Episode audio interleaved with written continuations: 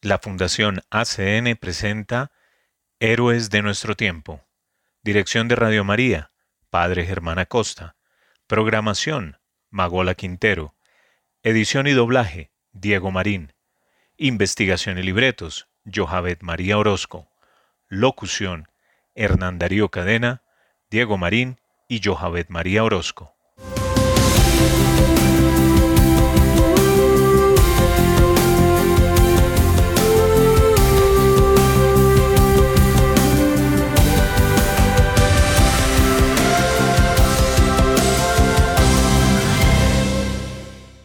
Bienvenidos a Héroes de nuestro tiempo, un programa realizado por la Fundación ACN. Acá visibilizamos a la iglesia sufriente y perseguida y tratamos de generar conciencia acerca de una realidad que muchas veces es ajena a nosotros, pero que sí ocurre. Además, le damos rostro al trabajo silencioso de hombres y mujeres de fe que viven el Evangelio. Vamos a escuchar Diario de María, canción interpretada por el grupo Atenas.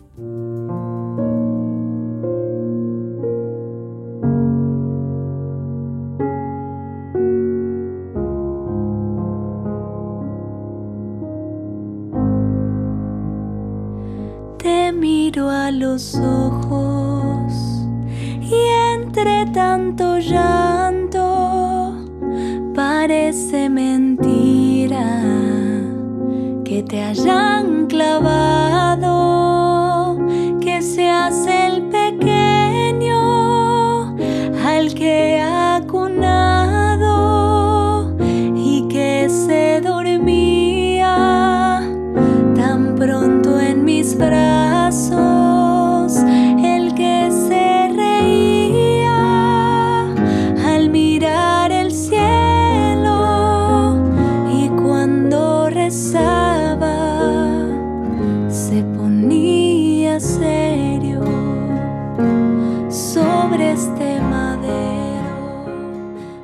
Continuamos en nuestro programa donde hacemos un análisis y destacamos aquellos lugares en los que el derecho a la libertad religiosa es de los más vulnerados.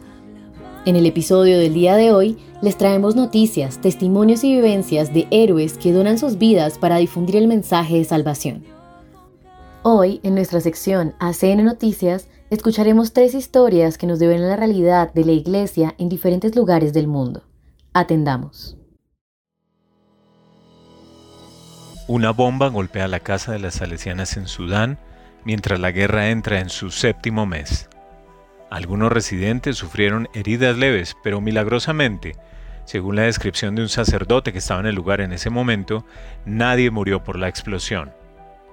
Una bomba impactó en la casa de las religiosas salesianas en Khartoum, capital de Sudán, devastada por la guerra, a las 6 y 50 de la mañana del viernes 3 de noviembre, causando graves daños. Según las personas que estaban en la casa en ese momento, es un milagro que nadie muriera por la doble explosión que causó la bomba, aunque algunos de los residentes sufrieron heridas leves. La misión de Dar Mariam alberga a cinco religiosas, todas mayores de 65 años, 20 mujeres, 45 niños, un sacerdote, un maestro y un grupo de hombres, algunos de los cuales son ancianos y enfermos. El padre Jacob Telekadan, que es el sacerdote que atiende espiritualmente la misión de Dar Mariam, dijo en un mensaje enviado a ACN que la bomba impactó en el primer piso del edificio, justo en el momento en el que los niños y sus madres estaban reunidos en la planta baja. No podemos imaginar el daño que estas explosiones habrían causado si hubiera caído en la planta baja, dice el padre Jacob, aunque una joven madre y sus dos hijos de 7 y 4 años recibieron heridas leves en la cabeza. Además de los daños en el edificio, una pintura de María Auxiliadora fue destruida por la explosión. El padre Jacob afirmó, estamos seguros de que nuestra Santísima Madre quiso sacrificarse por todos nosotros. Así, el hermoso retrato de María Auxiliadora se rompió en pedazos quiero reiterar el continuo cuidado providente de Dios sobre todos en Dar Mariam. La protección maternal de nuestra Santísima Madre reina en Dar Mariam, añadió el sacerdote.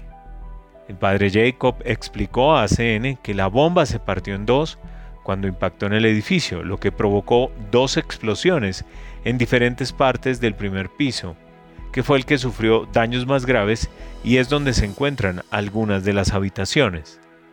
La primera parte de la bomba destrozó la habitación del maestro, hiriéndolo en ambas piernas, pero no muy gravemente. La segunda parte de la bomba destrozó las dos habitaciones de las hermanas y sus puertas salieron volando, cayendo a un metro de distancia.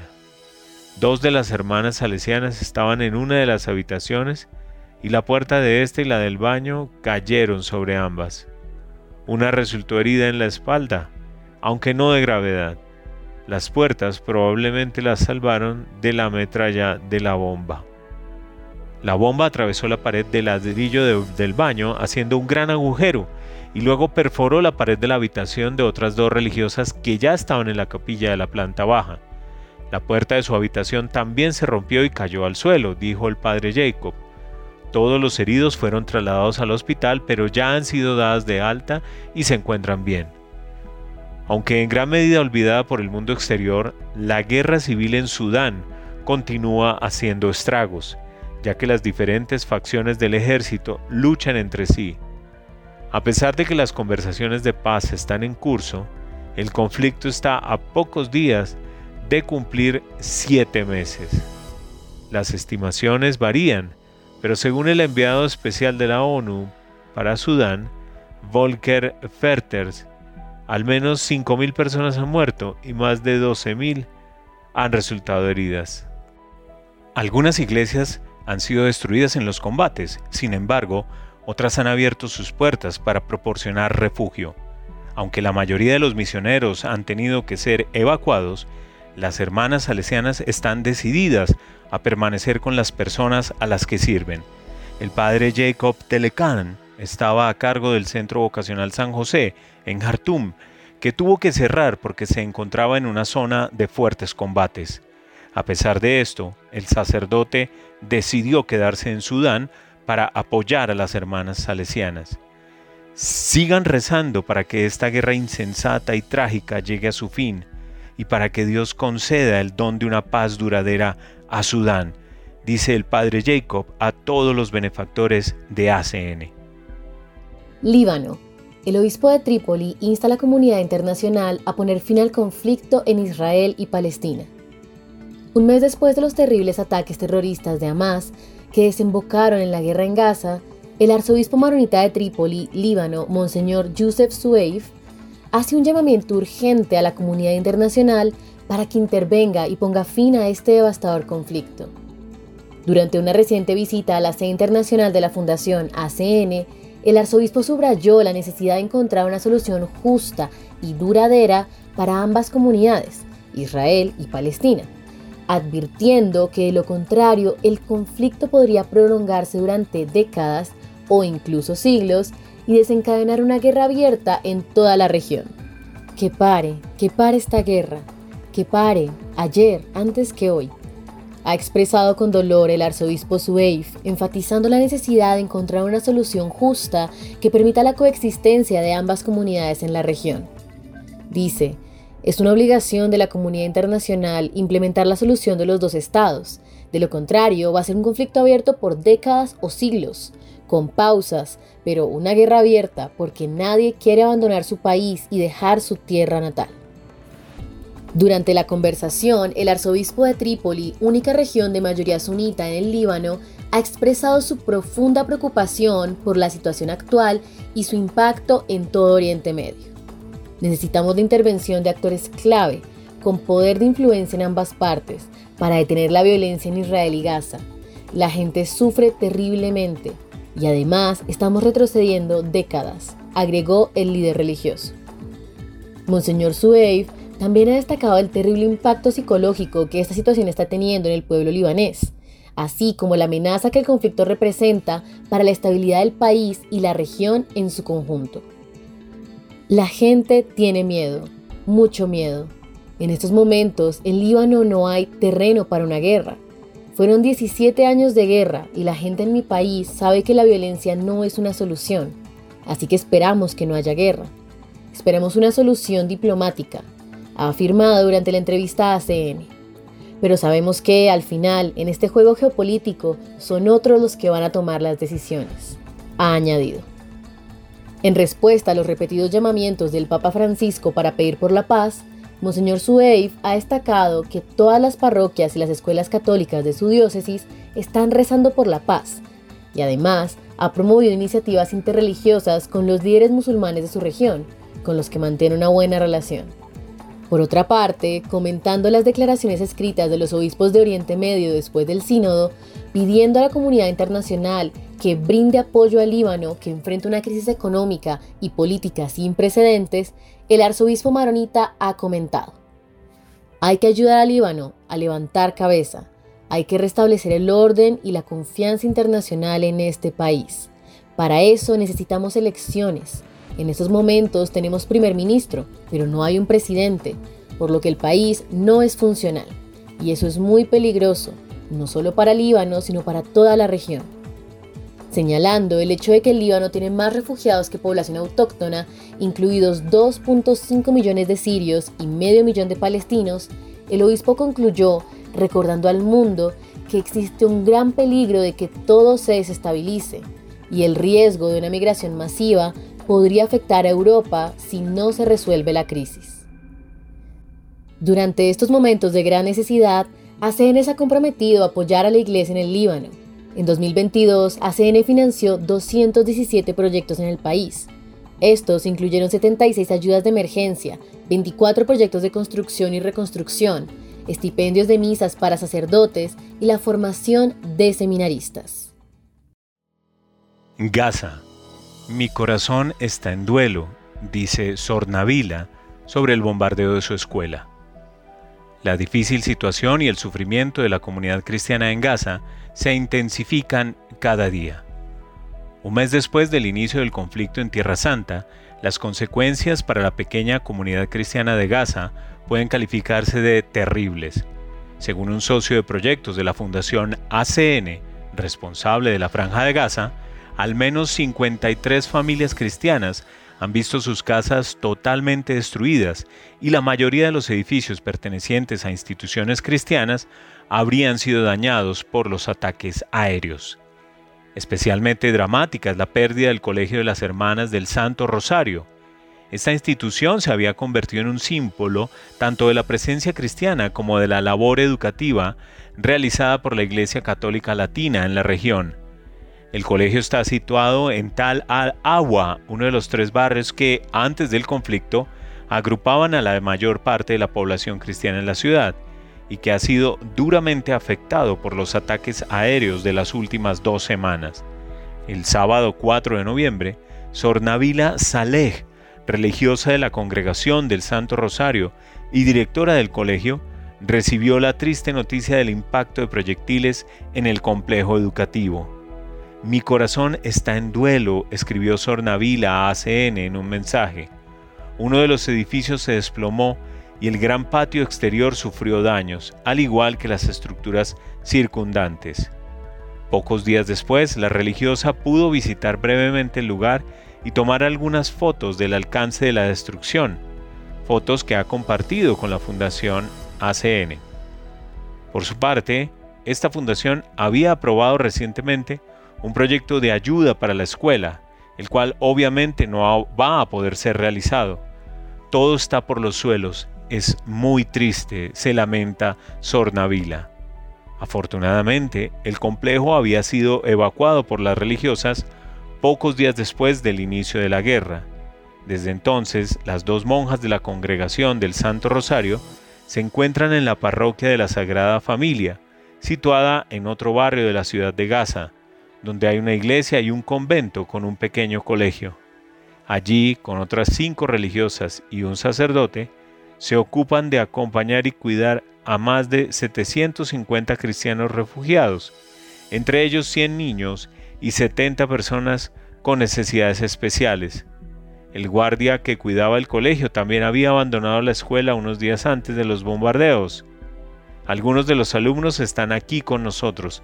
No hemos oído que haya habido fallecidos, gracias a Dios, confirmó la religiosa.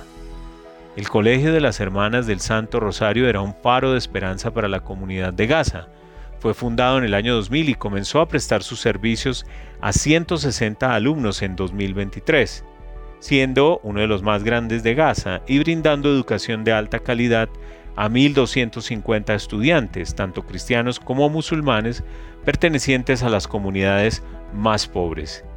En una entrevista concedida a ACN antes del inicio del actual conflicto armado, Sornavila explicaba, Nuestra presencia aquí es un desafío y un servicio al mismo tiempo, porque el número de cristianos es pequeño. Hay muchos obstáculos, pero nuestro deber es servir a toda la comunidad sin distinción. Nuestro principal objetivo es empoderar a los cristianos en su tierra natal. Para nosotras es muy importante servir en la educación de los jóvenes, comentaba Sornavila. Otro edificio emblemático gravemente afectado es el Centro Cultural Ortodoxo. El centro, construido a lo largo de 12 años de arduo trabajo, ha sido totalmente destruido, lamenta un socio de proyectos de ACN relacionado con el patriarcado latino. Igualmente, se teme que el Centro Católico Santo Tomás de Aquino, que también se encuentra en el barrio de Tal Agua, pueda haber sido dañado por los ataques aéreos, aunque esto aún no se ha confirmado. Es demasiado peligroso ir a comprobarlo en este momento, dijo la fuente local de ACN. Según un comunicado emitido por el Patriarcado Ortodoxo de Jerusalén, por lo menos 19 lugares de culto, incluyendo mezquitas e iglesias, habrían sido atacados en Gaza durante las tres primeras semanas de este devastador conflicto. En tiempos de crisis y adversidad, recurrimos a las palabras del Salmo 34 que nos recuerdan que Yahvé está cerca de los quebrantados de corazón y salva a los abatidos de espíritu. Rezamos por la paz, la justicia y un rápido fin del sufrimiento en Gaza, declaró el patriarcado en su comunicado. A pesar de la orden de evacuar a todos los civiles de Gaza hacia el sur, Sornavila ha reiterado una y otra vez en sus últimas conversaciones con la Fundación su decisión de quedarse hasta el final con la comunidad. Con niños y personas discapacitadas a su cargo, es algo logísticamente imposible para ellas, dijo. No nos vamos a ir y dejar a nuestra gente, estamos aquí para acompañarlos. Es imposible abandonarlos, repitió en la última conversación. Desde el martes 7 por la noche la fundación ha perdido el contacto con la religiosa. La mayoría de los cristianos que quedan en Gaza se refugian en la parroquia latina de la Sagrada Familia y la iglesia ortodoxa de San Porfirio. Según fuentes del Patriarcado Latino, quedan suministros de alimentos para poco más de una semana y el agua se ha convertido en un gran problema se está volviendo las formas tradicionales para purificar el agua de beber. Apenas tienen acceso a la electricidad ya que el generador trabaja solo por tres horas al día, explican las fuentes. Los combates están cada vez más cerca. Sin una tregua humanitaria, la evacuación no es posible. La gente tiene mucho miedo porque han oído de bombardeos en otras zonas de la franja. Además, la hambruna y la falta de agua y de refugio también son terribles en las otras áreas, afirmó la fuente local de ACN. Impactante realidad que nos hace repensar los privilegios que tenemos como cristianos de Occidente y nos interpela en nuestra manera de obrar. Ahora, queremos informarles que recientemente el Vaticano ha dado su aprobación para iniciar el proceso de beatificación de un grupo de cristianos asesinados en India en 2008. En este contexto, les presentamos una entrevista exclusiva con la hermana Priti Lacra, originaria de la diócesis a la que pertenecían estos mártires. Posteriormente compartiremos el testimonio conmovedor de Suita, una mujer cristiana del norte de India que de la mano de la Iglesia Católica ha descubierto que su vida vale, que su vida tiene sentido y que hay un Dios que es Padre y que la ama hasta el extremo. Los invitamos a escuchar estos inspiradores testimonios presentados en colaboración con nuestros colegas de ACN España.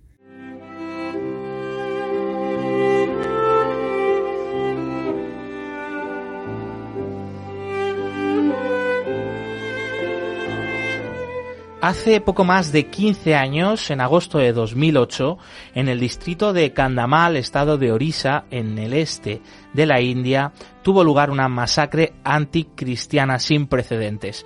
El desencadenante de esta ola de violencia fue el asesinato de un líder hinduista local. Sus seguidores y radicales hinduistas calificaron este asesinato de una conspiración cristiana internacional, sin tener ninguna prueba y, por supuesto, de forma absolutamente falsa, culparon al Vaticano, a Europa y a Estados Unidos.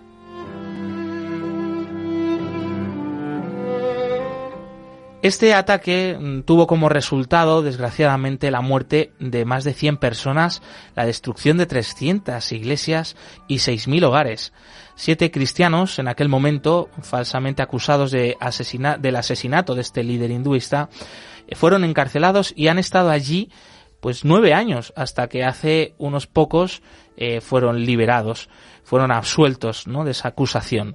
Todo esto, como decimos, sucedió hace ya 15 años, sin embargo, esta fecha jamás eh, se olvidará, por supuesto, en la mente de la comunidad cristiana de la India.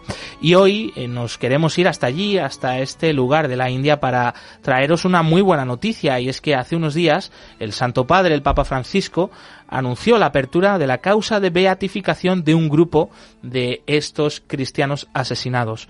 Para contarnos todo ello, hablamos con la hermana Priti Lakra, religiosa de la India, procedente precisamente de, este lugar, del estado de Orissa, de la diócesis de Kutak Bhubaneswar, eh, ella es en religiosas de las hijas de San Pablo y está ya con nosotros. Hermana Priti, bienvenida, buenos días. Muy buenos días. Primero de todo, muchas gracias por invitarme a estar con vosotros en este momento de compartir y escuchar uno a otro. Hermana, ¿qué ocurrió con esos cristianos, hermanos en la fe de todos nosotros, pero particularmente de usted, porque eran gente cercana de su misma diócesis, de este distrito de Candamal? ¿Qué ocurrió con ellos? Vuélvenos a narrar esos hechos acaecidos en el estado de Orissa en 2008, en India. En 2007-2008 hubo persecución de los cristianos. En Orissa hay seis diócesis, entre, entre uno de, los diócesis que hubo esta persecución es de Katak Bhubaneswar. Y hay, hay, hubo muchos muertos, desplazamientos de miles de personas, quemaron viviendas, fueron destruidas, las iglesias y otros lugares culto los cristianos más pequeños, grandes, y todo fue destruido, pues en esta persecución perdieron la vida de 105 personas. La Congregación para la Causa de los Santos del Vaticano ha concedido el Nihil Obstat, firmado el 18 de octubre de 2023, lo que significa que No hay inconveniente en iniciar la causa para la beatificación de Cantessuardigal y compañeros. Son 35 en total, 22 hombres y 13 mujeres, ya los siervos de Dios. Hermana, ¿y cómo has recibido tú personalmente esta noticia de que estos cristianos asesinados en Orisa vayan a ser estudiados como posibles santos? Estoy muy contenta porque hace 15 años, cuando hubo esa persecución a los cristianos de Orisa, cuando la gente oían que yo soy de Orisa, a veces la expresión se cambiaba y decían, ah, sí que hubo una persecución, todo esto, ¿no?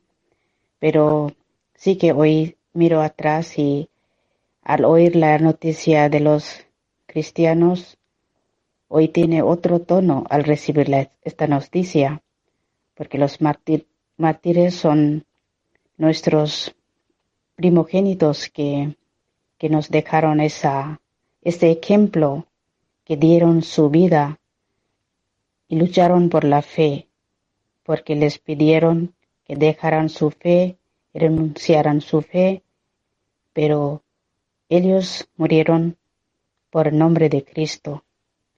Hoy seguramente que podemos decir con la misma palabra de San Pablo. Si vivimos, vivimos para el Señor. Si morimos, morimos para el Señor. Y hermana Priti, eh, usted que ahora mismo está aquí en España, pero que tiene contacto directo ¿no? con las personas de su diócesis, eh, ¿qué te cuentan? ¿Cómo han recibido esta noticia, esta iglesia local de la diócesis de Catacu Banesbar? Eh, ¿Cómo lo han recibido su obispo, los sacerdotes, las religiosas, todos los fieles? Pues sí que es verdaderamente la gente o la, los cristianos de Orisa son muy orgullosos sienten muy orgullosos este momento, porque esta noticia tiene profundas consecuencias para la comunidad cristiana, porque seguramente que es la en la historia es la primera vez que ha sucedido este tipo de experiencia, ¿no? Y sobre todo para la en la arquidiócesis de Cataguanesor y también para los cristianos en el estado de Orissa. Hermana Priti, ¿puedes contarnos qué recuerdos tienes de cuando se produjeron estos ataques? ¿Tú dónde te encontrabas? O, cómo te enteraste de la noticia y si pudiste hacer algo por las personas perseguidas? Ya pasó 15 años, pero cuando hubo esa persecución, sé que aún estaba en India, yo estaba preparando para la profesión perpetua y estaba en parte de norte. Y cuando hemos oído la, esta, esta noticia, sí que nos dijeron por la mañana temprano que hubo mucha destrucción en nuestro, en mi estado. Entonces sí que esto fue un estado de shock porque nunca había hoy hemos oído este tipo de persecución a los cristianos, pero sí que es de verdad temblar porque frente a los cristianos mismos hermanos, como decir, los hindúes, los conocidos que los mataron, ¿no? Quemaron y muchos que huyeron a los bosques para protegerles. Pero el Señor ha sido grande en todo, en todo sufrimiento y hoy en día vemos que la gente no tiene miedo porque salen en nombre de Cristo. Hermana, ¿y cómo nos podrías contar cómo es la fe de los cristianos en Orisa en comparación con los cristianos aquí de España, ahora que tú estás aquí? ¿Qué podemos aprender nosotros de nuestros hermanos de allí? Viven su fe, viven en paz y armonía en mismos lugares que hubo esa persecución. Y hoy Doy gracias al Señor por mi vida y por la familia y también ser de misma, del mismo sitio, mismo estado. Siento que soy uno de los más, uno de ellos que comparto la misma fe y misma esperanza. Pues mientras esperamos el avance de la causa de la beatificación de los siervos de Dios, Cante Ardigal y compañeros, estamos llenos de gratitud por la oportunidad de compartir con todos los cristianos, todas las personas, la historia de su vida y el significado de su beatificación. Agradecemos mucho, hermana Priti Lacra, religiosa de las hijas de San Pablo, original de este lugar de, Orisa, de este lugar donde, bueno, ahora recibimos esa buena noticia de la apertura del proceso de beatificación de estos mártires, ¿no? Eh, muchas gracias, hermana. Eh, de verdad, un abrazo muy grande. Estamos agradecidos, pues, al Señor por, por la vida de, estos mártires, pero también, eh, bueno, agradecidos al Señor por, por tenerte aquí en este programa pues damos gracias por todas esas personas que nos han dado el ejemplo de su vida, su fe, y hoy en día sí que no solo en, ahora sí que hablamos de Orisa, pero hay en muchas partes del mundo que sufren en misma manera, que no salen en la noticia, pero pedimos a través de todas esas personas que nos intercedan por nosotros y seguimos pidiendo por el mundo entero por la paz y especialmente por los que sufren, para que el Señor siga acompañando con sus bendiciones, fuerza y consolación. Gracias. Gracias, gracias a usted. Un abrazo grande.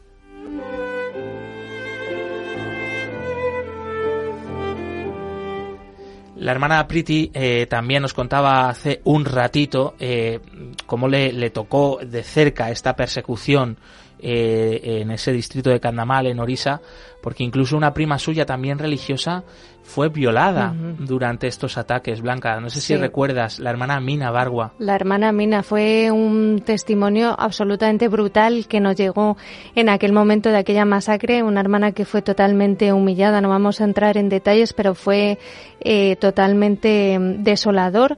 Y también, Josué, un ejemplo de cómo estos cristianos han vivido una situación extrema de dolor, de sufrimiento, de humillación información y cómo han permanecido en la fe a pesar de todo. No solo han permanecido, sino que han salido fortalecidos de ello. Es algo de verdad impresionante. Y el testimonio de estos mártires que, bueno, Dios quiera, ¿no? Que finalmente sean reconocidos por la Iglesia, pero que son la punta de lanza eh, de tantos otros mártires también del día a día. Mm, Eso es. O mártires como la hermana Mina, que no llegó a morir, eh, pero que ahí está, ¿no? Ella con su testimonio, eh, bueno, también de perdón a, a, sus, a sus enemigos, de cómo ha podido recuperar su vida gracias a la fe, a pesar de pasar esos momentos tan traumáticos.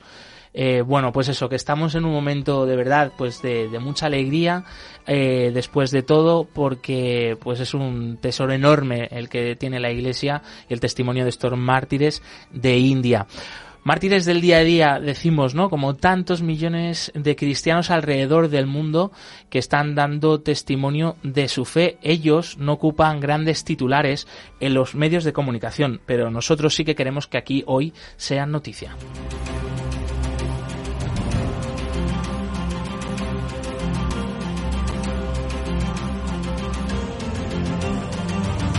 Testigos del siglo XXI.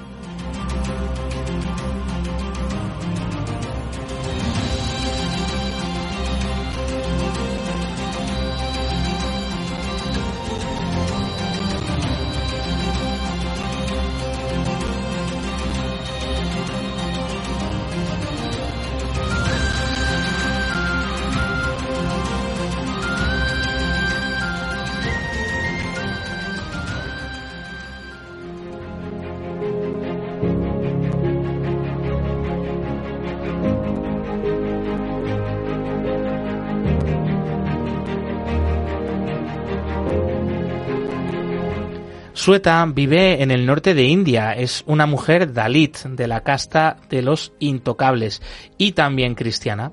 Por todo ello es despreciada, considerada indigna y condenada de por vida a la pobreza por la sociedad de la India. Pero conocer a Jesucristo de la mano de la Iglesia Católica le ha llevado a descubrir que su vida vale, que su vida tiene sentido y que hay un Dios que es Padre y que la ama hasta el extremo. A medida que su amor por Jesús se hizo más profundo, los problemas entre su marido y ella se fueron agravando. Sueta iba a misa cada semana, pero pronto su marido empezó a sospechar. Sus amigos le preguntaban por qué se iba sola todos los domingos en lugar de trabajar. Mi marido me dijo que Jesús no tenía cabida en nuestra casa. Luego rompió mi Biblia en pedazos. Sentí que mi vida se desmoronaba. La Biblia significa tanto para mí. Mientras viva, en mi casa siempre habrá una Biblia. Sueta ha tenido que agarrarse fuerte a Dios y es que, como puedes escuchar, no ha tenido una vida nada sencilla. Un día, mientras se preparaba para ir a la iglesia, su marido fue con una barra de hierro y empezó a golpearla varias veces. Y fíjate porque aún así, después de este acto, sintió que Jesús estaba con ella, que le protegía porque los golpes de su marido no le hicieron daño. Mi esposo no sabía lo que significaba ser esposo y yo no sabía lo que significaba ser una esposa. No conocíamos el significado del amor. Yo rezaba por mi esposo todos los días y pedía ayuda a Dios, Le decía, a pesar de que Él me ha hecho daño, tú, Dios mío, nos has unido en matrimonio. No podemos separarnos. Escuchando la voz de esta mujer de la India, sencilla, humilde, nos preguntamos, ¿qué fue lo que la transformó y qué fue lo que salvó finalmente su matrimonio? Pues en aquel momento apareció un sacerdote que era de la parroquia. Él les envió al centro pastoral de la diócesis y fue allí donde aprendieron que el matrimonio es una relación sagrada entre tres personas, esposo, esposa y Dios. Aquellas sesiones cambiaron al esposo y salvaron su matrimonio.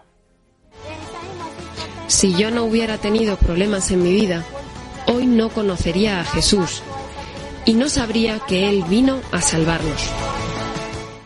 Queremos expresar nuestro sincero agradecimiento a la hermana Priti Lacra, a Sueta y a nuestros estimados colegas de ACE en España por compartir sus valiosos conocimientos y perspectivas en estos testimonios.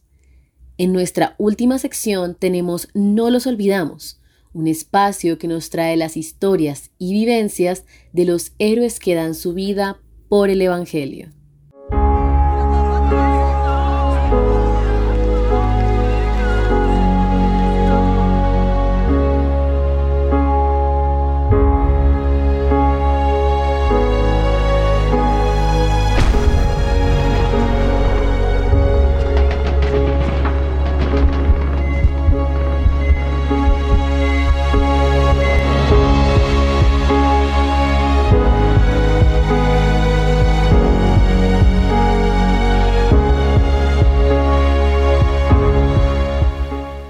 Bienvenidos una vez más a No los olvidamos, puente de amor para la iglesia con la Fundación ACN, donde le damos rostro visible a los héroes anónimos de nuestra iglesia, que todos los días y en silencio llevan la esperanza y el amor de Cristo a quienes más los necesitan.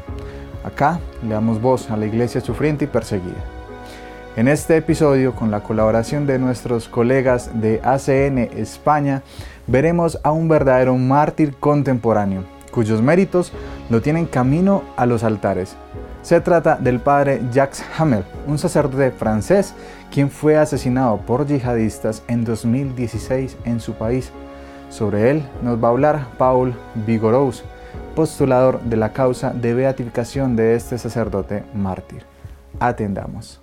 Aquí estamos para hablarles, para gritarles, para contarles pues las personas con nombres y apellidos, personas reales en el siglo XXI, contemporáneos a nosotros, que atención, han muerto por su fe, por seguir a Jesús en este en pleno siglo XXI. les vamos a hablar de un sacerdote, el padre Yash Hamel, que se había retirado hace un tiempo eh, y que hace seis años fue objeto de un atentado gravísimo en su parroquia en el norte de Francia. Bueno, pues seis años después, amigos, tenemos la gran noticia de contarles, bueno, pues que se ha hecho justicia y los que atentaron contra el padre Jacamel, pues están encarcelados y algunos con una pena de hasta cadena perpetua. No queremos hablar del mal, no queremos hablar de los eh, que pretendieron acabar con la vida espiritual del padre Jacamel, al revés. Vamos a hablar de la historia de este sacerdote, de este cura de pueblo normal y corriente, que aquí en esta estampita pues la traigo porque son los patronos de ayuda a la iglesia necesitada. Estas personas que son verdaderamente testigos de hoy en día de que tienen una razón por la que morir y que están dando hoy la fe, la vida por la fe, ¿no? Entonces, pues vamos a traer, os quiero traer en este momento la figura de este sacerdote del norte de Francia. Es interesante hasta tal punto que eh, creo, nos lo vais a explicar ahora con más detenimiento, pero creo que se produce un fenómeno muy llamativo a su muerte y es que en Francia muchos fieles acuden a su tumba, a su tumba para eh, pedir intercesión, para pedirle eh, favores. Así que, insisto, creo que debemos fijarnos con un poquito más de detenimiento en, la figura. Creo que podemos hablar con Paul Vigorous, que es un experto precisamente, que está además elaborando parte del proceso de canonización, ¿verdad? Exacto, es el vicepostulador de su causa. El vicepostulador de su causa. Y que objetivamente eh, hay atentados, hay asesinatos, hay mártires y la sangre de, de, los mártires es semilla de nuevos cristianos, efectivamente. bueno, vamos a darle la, la, bienvenida a Paul Vigorux. Así es, la gente seis años después no ha olvidado al padre Jamel. No hay una devoción pública como iglesia, pero sí una devoción personal. Hace poco una parroquia del norte de Francia me pedía unas 80 estampas de la oración del padre Jamel, por ejemplo. La devoción sigue manifestándose, continúa, porque su figura habla a la gente contemporánea de un hombre que vivió con sencillez, amando su vida cotidiana. En el proceso nos han comunicado algunos milagros de curaciones de las que tenemos el testimonio de médicos. Sin duda hay elementos sobrenaturales que nos animan a seguir nuestro trabajo. Bueno, es sorprendente la huella que nos está contando aquí el vicepostulador que ha dejado este sacerdote, como decimos, un sacerdote anciano que parecía que no hacía daño ni mal a nadie, ¿no? y que se había pasado pues una vida de manera muy normal. Eh, queríamos saber que, por qué ha provocado esta ola de reacción de solidaridad y de reacción. El Père Hamel n'a rien fait dans sa vie extraordinaire. Sí, el padre Jamel no vivió una vida extraordinaria, sino que vivió su vida de sacerdote, casando, celebrando bautismos, acompañando a los enfermos. Se encontraba con mucha gente, con todo el mundo. Para él, todo encuentro humano tenía que vivirlo con amor y con fe, porque para él era un encuentro con Dios. El padre Jamel muestra que nuestra vida, incluso la vida más sencilla, puede ser bella y grande con la presencia de Dios todos los días. Bueno, fíjense, tanto impresionó, corrígeme si me equivoco Raquel, tanto impresionó la muerte de este eh, sacerdote que fue el propio Papa quien eh, pidió que se le tratara como un mártir a quien pedir intercesión. Y no solo eso, el Papa también pidió que no se esperaran los eh, cinco años que son los habituales en un proceso de, de beatificación, que se acelerara el proceso y comenzó tan solo a los dos meses de su muerte. Qué emocionante y qué edificante ver la grandeza de este sacerdote que empezó su camino de beatificación.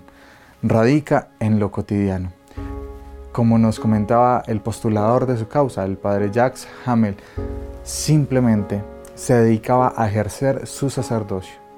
Toda la semana celebraba la Eucaristía, bautizaba, confesaba, bendecía. Como él mismo lo dice, era un sencillo cura de pueblo. Pero ese sencillo sacerdote tuvo una muerte de mártir y su martirio a manos de extremistas causó un efecto de onda en su comunidad, en las poblaciones aledañas y en toda Francia. El padre Hamel es un claro ejemplo de los héroes silenciosos de nuestra iglesia, esos que dan su vida día a día para entregar lo mejor que se puede dar a los demás, Jesús. En todo el mundo nuestra iglesia cumple fielmente el mandato de Jesucristo y lleva su esperanza a todas partes. Por supuesto, para que esto sea posible necesitamos la mano generosa de tantos benefactores a quienes no nos cansamos de agradecer, pues es su bondad la que nos permite decir constantemente, no los olvidamos. Este testimonio nos enseña cómo desde las pequeñas acciones se puede generar un gran impacto en la vida de muchas personas. En nuestra última sección del día de hoy, Dones de Esperanza, conoceremos la iniciativa más reciente de la Fundación ACN para ayudar a los cristianos perseguidos y necesitados en el mundo. Queridos amigos, sabemos que la situación del mundo, la situación actual, especialmente en Tierra Santa, es muy difícil. Para nosotros los creyentes, las armas espirituales son aquellas que podemos emplear. Ante todo la oración y la máxima oración, la más importante es la Santa Misa. Por eso te invito a que ofrezcas, a que pidas intenciones de misa para que muchos sacerdotes alrededor del mundo ofrezcan santas Eucaristías por la paz en Tierra Santa. Con esta invitación concluimos por hoy Héroes de nuestro tiempo. Muchas gracias por su compañía y su sintonía. Los animamos a ser puentes de amor y ayudar a que las manos de Dios sigan haciendo su obra en tantos lugares del mundo. Ingresa a www.acncolombia.org o www.acn-global.org y síguenos en nuestras redes sociales para que no te pierdas nada de nuestro contenido y conozcas las formas en las que tú también puedes secar las lágrimas de Dios donde quiera que Él llora. Cerramos con la canción Regalo del Cielo, interpretada por el grupo Atenas. Escuchemos.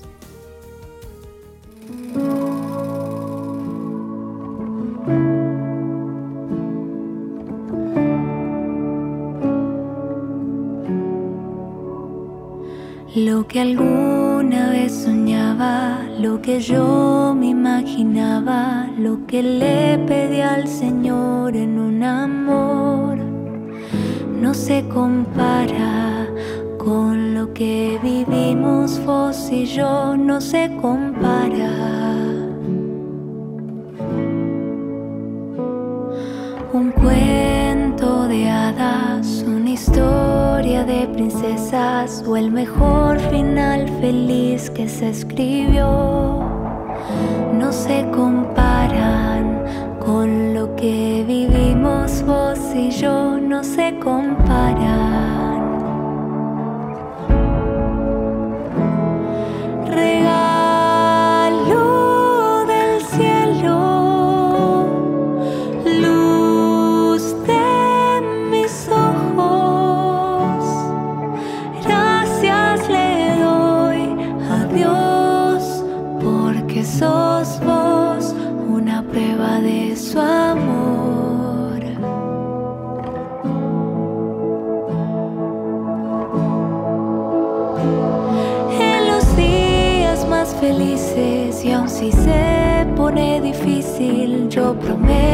Siempre amarte y serte fiel. Juntos iremos. Esto fue Héroes de nuestro tiempo, programa realizado por la Fundación ACN Colombia para Radio María. Gracias por su sintonía. Dios los bendiga.